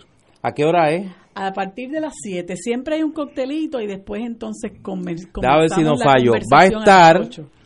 Marilu Guzmán, Ajá. del María- Movimiento María de Unión Soberanista, Santiago. María de Lourdes Santiago, del Partido Independentista La- Puertorriqueño. la pero déjame hacer la lista, a ver si no fallo la lista. Muy bien. Mariana Nogales, la licenciada Mariana Nogales del Partido del Pueblo Trabajador, eh, Wilma Reverón Wilma. del Movimiento Independentista Nacional Ostosiano, la licenciada Alexandra Lugaro, ex candidata independiente a la gobernación de Puerto Rico, y la alcaldesa de San Juan, Carmen Yolín Cruz, Así es. Y va, va a moderar Norma Valle. la profesora Norma Valle. Correcto. Y va a estar allí en la periferia, Wilda Rodríguez. Exactamente. En la periferia. Sí, sí, Wilda. Oye, eh, Es la decana. no, no, Wilda es la decana. La jefa, la jefa. la jefa de ese, de ese junte. Oye, eh, esta mañana yo tuve que utilizar a Ignacio de psiquiatra. Sí, sí. Tuve una situación bastante, eh, bastante emblemática de por dónde anda el país. Esta mañana yo estaba en mi participación en Interexpo, que es la actividad que estamos realizando en la Universidad Interamericana, en el Coliseo Roberto Clemente, para mostrarle a eh, los estudiantes de escuela superior y a la comunidad en general cuál es la oferta académica de la Universidad Interamericana de Puerto Rico y allí yo estoy moderando un debate los dos días, lo moderé hoy en la mañana y mañana a las 9 de la mañana vuelvo a estar allí de profesores y estudiantes que estamos replicando eh, un programa de análisis político brindándole al público lo que desde la academia hacemos en la deconstrucción de los eventos del día y de los eventos de, del presente inmediato, ¿no? Eh, del quehacer político desde la mirada de la ciencia política y de la gerencia gubernamental. Mañana estoy allí desde las 9. Pues cuando yo salgo de allí, eh, cometí el error de ir a la editorial de la Universidad de Puerto Rico, porque necesitaba un libro para una de mis clases y yo pues por esas cosas de la vida no lo encontraba. Y dije, bueno, pues para salir de esto. Y creyendo que al visitar la editorial de la Universidad de Puerto Rico iba a ayudar a la universidad, que la quiero con el alma, es mi alma mater, este, le debo mucho, no sabía con lo que me iba a encontrar. Allí llegué y encontré, cuando llegué, a un grupo de empleados bastante considerable en un redondel, dialogando entre sí. Y cuando pregunté, el asunto era que no había luz en el edificio de la editorial de la Universidad de Puerto Rico. No empecé a eso, le pregunté a la persona que me que atiende la tiendita de la editorial, muy amable, por el libro que estaba buscando. No voy a revelar el título del libro. ¿Lo tenían? Sí, Ok. cantidades suficientes. Y no es un libro nuevo. Y le digo, mire, pues, ¿cómo podemos hacer? Y me dice, bueno, yo no sé si se lo puedo vender porque no hay luz. Y yo le digo, bueno, pero dígame cuál es el precio. Y yo le doy el dinero en efectivo, yo no necesito el recibo, yo lo que necesito es el libro para poder utilizar el material que necesito para, para algo que estoy haciendo. Media hora después, y varios empleados, varias llamadas a varios empleados que se supone estaban allí en el edificio de la editorial después, me tuve que ir de la editorial de la universidad porque no pude comprar el libro porque nadie sabía el precio del libro. Nadie podía darle a la empleada de la tiendita de la editorial que no sabía el precio, el precio del libro. Y, y no hay una lista. uno No, no, no, bueno, Ni estaba marcado el ni libro estaba marcado el libro ni nada. Yo lo traigo porque Y- y eso te es... fuiste sin el libro. No, no me fui de allí media hora, no, media hora después. O sea, esperando que alguien le diera a la persona de la tiendita de la editorial que no tenía disponible el inventario en papel, ni podía buscar en su teléfono el catálogo de la editorial de la universidad que está en una página web, el precio del libro. Yo traigo esto porque esta es la radiografía de la situación de la Universidad de Puerto Rico y por qué la Universidad de Puerto Rico es incapaz de transformarse. Ha llegado a un punto Sí, que no hay. la inercia burocrática en la universidad que es incapaz de transformarse. Yo no lo traigo porque lugares donde conseguir el libro tenía de más. Lo traigo porque me parece que es un ejemplo tragicómico del cómo, de por qué la universidad está como está y por qué la Universidad de Puerto Rico es incapaz de transformarse. Estoy de acuerdo, a veces las cosas llegan a un colapso burocrático tal que hay que empezar de nuevo. Tú no puedes corregir un edificio que casi se cayó o la no, hay que tumbarlo y empezar de nuevo. Y me da la impresión que no solamente en nuestro alma mater, sino en muchas agencias del gobierno, ese sesco, las historias que sigo oyendo de cosas dantescas y, y no hay forma de corregir eso, seguiremos así. Este, yo tuve, tengo una vecina francesa que tuvo que sacar la licencia de conducir en Puerto Rico, en Sesco, y ella vino aterrorizada, viene de Francia, donde las cosas son un poquito más fáciles que aquí. Dice, yo no me explico, yo llevé todo y, la actitud de la gente era como que lo estaba molestando. Y ella viene de Europa, dice, yo no entiendo. Yo dije, no, no, tú estás en el tercer mundo, eh, eh, tú tienes que ver, esto no es nada... Cuidado, en el quinto Sí, pues, tercero para cuarto y, y, y finalmente la sacó me dice yo no nunca dos días de su vida le tomó dos días con todos los documentos a la vez pero una cosa dantesca cómo uno mejora eso con un lanzallama en la mano eso no es dando discurso en el Ateneo es con un lanzallama en la mano. Oye, entonces yo que vengo de, de estar en una actividad de la universidad donde trabajo, la Universidad Interamericana, donde tú ves a una institución privada haciendo lo que debería hacer la Universidad del Estado, promover sus facilidades a los estudiantes de escuela superior, no confiarse en que por inercia los estudiantes van a llegar Van a allí. llegar así por gravedad Y entonces me encuentro con esa, esa visita a Albania que hice en el medio de Río Piedra.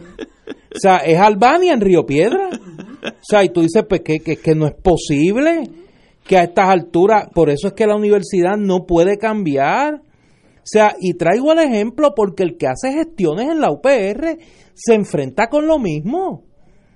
O sea, es una estructura incapaz de cambiar.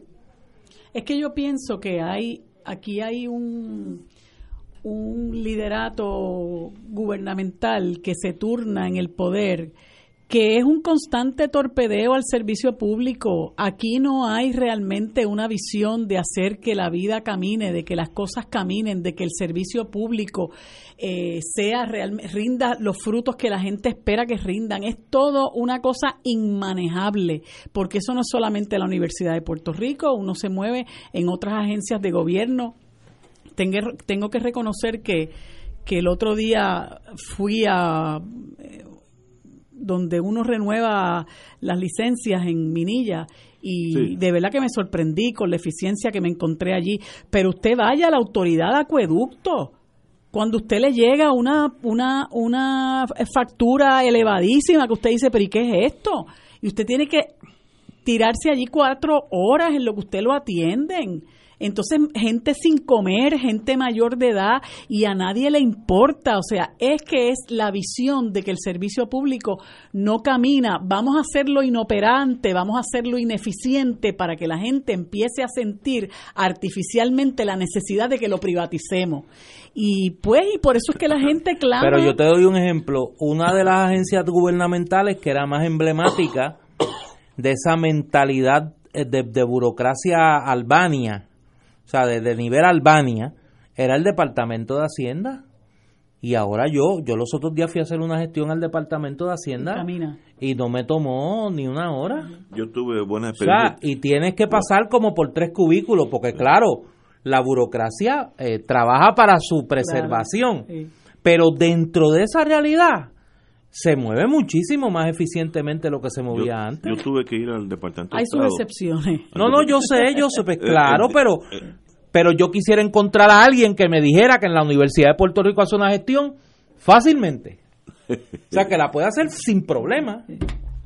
Yo estuve hace unos meses en- haciendo una gestión de corporaciones en el Departamento de Estado y está todo computarizado y es bastante sencillo. Así que en eso hem- hemos mejorado.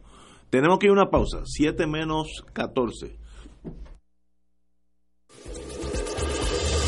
Fuego Cruzado está contigo en todo Puerto Rico. Cómo quiero odiarte, sacarte de mi vida, pero es que no puedo porque ella sigues viva. Cántala, pero no guíes. Uno de cada tres de los que pierden la vida en nuestras carreteras es un conductor ebrio. No seas una estadística más. Guiar borracho es un crimen. Serás arrestado. Mensaje de la Comisión para la Seguridad en el Tránsito. Según los modelos de inundación por tsunami, 46 municipios de Puerto Rico podrían ser afectados. Los mapas de desalojo identifican con color amarillo la zona a desalojar y en color verde la zona hacia donde debe dirigirse. Las rutas de desalojo se identifican con flechas rojas al lugar de punto de encuentro, donde llegará la ayuda oficial que se identifica con el círculo rojo y la letra A. Visita la página oficial redsísmica.uprm.edu. Recuerda que prepararnos es responsabilidad de todos. Fanático del deporte, la mejor información y el mejor análisis lo escuchas los sábados a las 2 de la tarde por Impacto Deportivo con Javier Sabat y el más completo elenco en deportes por Radio Paz 810 AM y en las redes sociales Facebook, Impacto Deportivo, Radio PR, Twitter e Instagram, Impacto underscore Deport. Juntos, impactando el deporte nacional.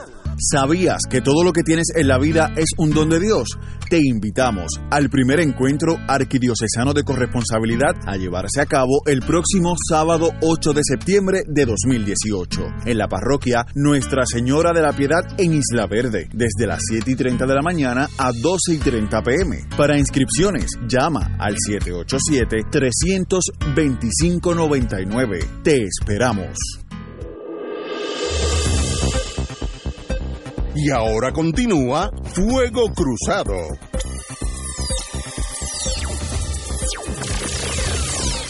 Amigos y amigas, en, el The Economist de esta semana salió una reseña sobre la muerte de Adrian Cronauer. Aquellos que estuvieron por Vietnam eh, lo conocían como eh, la voz de Good Morning Vietnam, que era rompió los esquemas de la Armed Forces Radio, que tiene genéticamente una historia de ser una fuerza, un ra- una estación de radio aburrida, sin chispa. eh, bueno, cualquiera que tuviera dos de frente no oye esa estación. Y este señor llegó a Vietnam y cambió lo que era Armed Forces Radio en Vietnam. Era eh, la- las Fuerzas Armadas de los Estados Unidos tenían, yo, no- yo creo que equivocadamente, pero tenían eh, música de ay, Robert Goulet, es, eh, ¿cómo, no es, ¿cómo se llama el de la, San- no es Santini, ay, eh, bueno, eh, perdón, eh, aburridísimo, eh, pero una cosa espantosa. Eh, y este señor llegó de, de Creta, estaba ya con la Fuerza Aérea de los Estados Unidos, él era un hippie fuera de tiempo, y trajo la, esa estación al siglo XX.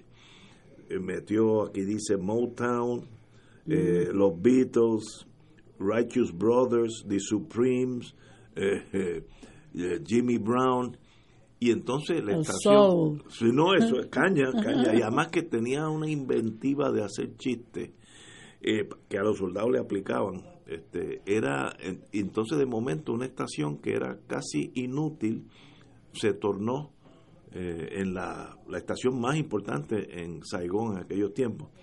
Pero como siempre pasa, el establishment siempre se le, se le fue en contra, igual que le pasa a los partidos, pues no quieren que alguien venga con nueva idea, nueva este, eh, vitalidad, eh, etcétera, etcétera. Y, y tuvo mucho encontronazo con el establishment dentro de las fuerzas, de las estaciones de radio de las Fuerzas Armadas, tanto así que a la larga, este, después de cumplir su año, no le dieron la opción, sino que sencillamente lo trasladaron a Estados Unidos.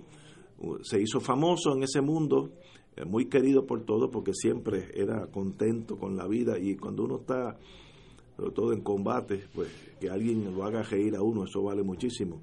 Y lo importante es, se atrevió a cambiar el status quo y creó una revolución en la radio. Ahorita están hablando de eso aquí, en Puerto Rico se necesita gente así, que rompan estos esquemas y haya revolución en la legislatura, eh, en las diferentes empresas del gobierno, etcétera, etcétera. Y no sigamos con el pasado, ese aburrido, enquilosado, anquilosado, que si se va la luz nadie puede vender un libro porque nadie sabe nada. Ese tipo de cosas que tú dices, ¿cómo rompemos esa muralla de la nada? Porque no, es- no es que estamos moviéndonos hacia un lado, es que esa, esa muralla detiene el progreso en, en ambas direcciones. Así que eh, Adrian Cronauer pasará a la historia de la radio como un revolucionario que se atrevió a poner a Jimmy Brown, eh, cuando de, de Martovani a Jimmy Brown hay un salto de- como de las Himalayas al sótano de casa. Es una cosa que no, son dos cosas diferentes. Así que en paz descanse, eh, querido amigo. Por eso hicieron la película. Hicieron Robin una película en el 60, y- déjame No, no, no. 80 No fue y- tanto, la hizo Robin- 87. Robin Williams. Que lo hizo Robin Williams. Exacto. Este, que luego se conocieron, eh, dice la historia, y se hicieron grandes amigos, eh, porque decía Cronauer que Robin Williams hacía, hacía el papel de él mejor que él lo hubiera podido hacer. Tenía este sentido de humor. Y nos quedan pocos minutos. 12 de septiembre del 68 se abrió al público un local que cogió el nombre de Plaza Las Américas. 12 de septiembre del 68. Este año cumple 50 años, lo que es para mí el imperio económico más grande en Puerto Rico. Eh, hoy en día yo diría que eso genera no sé, 20, 30% de las ventas al detalle en Puerto Rico, por lo menos en, en ese mundo. Y hay que felicitar al amigo, yo estudié Derecho con Jaime Fonalleda, eh, y siempre de- desde que se graduó de Derecho y pasó la reválida con nosotros, ha sido dedicado a que, A Plaza, a que Plaza Las Américas sea más y más y más grande, buen comerciante y, y sencillamente si uno va allí cualquier día de la semana va a haber un mar de automóviles. Y yo diría que en Puerto Rico, Plaza de las Américas se ha tornado lo que eran las plazas en los pueblitos chiquitos, el centro de actividad del pueblo, para mí es Plaza de las Américas. Aunque hay gente que difiere, pero esa es la realidad. Así que Cuando mucha 50 gente no tenía luz en el país, Plaza de las Américas ya tenía luz. Sí, yo- ellos tienen sus propios... Bueno, se ha vuelto se ha vuelto un espacio un poder en sí mismo Plaza Las Américas absolutamente. Eh, y como hace mucho tiempo eh, escribió el profesor Rubén Dávila eh, querido profesor y amigo sobre el espacio de los centros comerciales como las nuevas plazas. Es Eh, las el lugar lo que tú señalas Es una eh, plaza de- eh, de un esa redefinición del espacio público eh, que se da a partir de- del centro comercial eh, y que comenzó en Puerto Rico con Plaza Las Américas. También es triste porque eh, en muchos casos, no digo que es el caso de Plaza de las Américas, pero esa, esa proliferación de centros comerciales también le ha hecho mucho daño a la vida a, lo- del- a los de los centros de urbanos. ¿no? A los cascos urbanos. A los, a sí, los lo- centros lo- urbanos. los ha matado y en muchos Bueno, lugares se han convertido en pueblos fantasmas. Eso es básicamente irreversible, porque por ejemplo, si tú vas a Fajardo, antes de entrar al pueblo, a mano derecha, hay un mega centro Sí. comercial, y cuando entras al pueblo, tú que piensas que estás en Beirut, se murió el pueblo, porque la actividad económica brinca de esas calles angostas de la- lo que era la, la calle Loíza en Puerto Rico hace 50, 60 años, a Plaza Las Américas, con aire acondicionado, parking, tiene todo, eh, puedes ir al cine, restaurante, y entonces... Y también es falta de visión porque no necesariamente, ya que tenemos ese mal necesario, yo eh, no creo que sea necesario, pero bueno, ya que eso existe, eh, con visión tú puedes mantener ambos espacios corriendo y hacer del centro urbano eh, un centro accesible para ciertos sectores de nuestra sociedad que no necesariamente pueden llegar a los centros comerciales y puedes hacerlo mantener el, el casco urbano vivo, ¿verdad? Y que no, des- desafortunadamente, no convertir en pueblo fantasma la- los cascos urbanos como, como Eso ha pasado también en Estados Unidos, los centros comerciales, allá hay hasta más grandes. Y una, una de las grandes quejas es que matan los pueblos pequeños, los matan.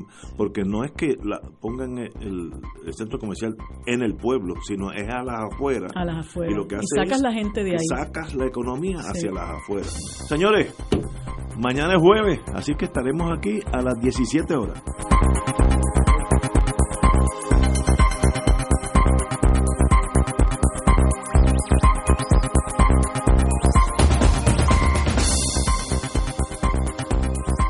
Esta emisora y sus anunciantes no se solidarizan necesariamente con las expresiones vertidas en el programa que acaban de escuchar. Con ustedes, el Papa Francisco. Al hablar de las familias, muchas veces me viene a la cabeza la imagen de un tesoro.